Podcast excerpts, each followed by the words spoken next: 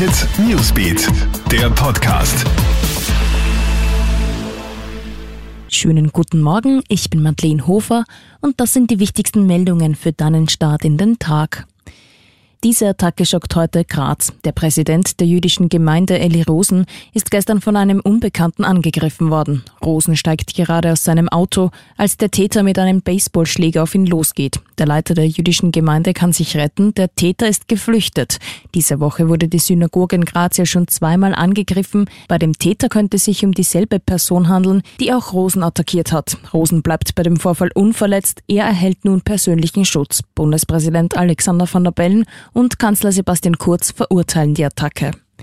Wurde der Kreml-Kritiker Alexei Nawalny tatsächlich vergiftet? Gestern ist der 44-Jährige ja in eine Berliner Klinik überstellt worden. Er dürfte nach wie vor im Koma liegen. Seine Unterstützer und auch Nawalnys Frau gehen von einem Giftanschlag aus. Nun dürfte eine Polizistin seiner Frau verraten haben, dass bei Nawalny ein tödlicher Stoff entdeckt wurde. Die Klinik in Berlin hat sich bisher noch nicht zum Gesundheitszustand des Politikers geäußert. Flugzeugabsturz in der Steiermark. Ein Hagelflieger ist gestern Abend im Bezirk Volzberg abgestürzt. Augenzeugen haben schließlich die Einsatzkräfte alarmiert. Beide Piloten wurden verletzt, einer davon schwer. Sie wurden ins Krankenhaus gebracht.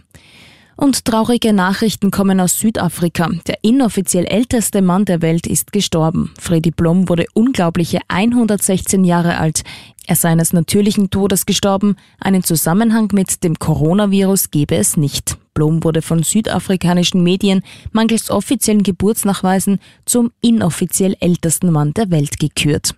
Das war's dann auch schon wieder. Aktuelle Infos gibt's stündlich im Kronehit Newsbeat sowie laufend auf kronehit.at. Krone Hit Newsbeat, der Podcast.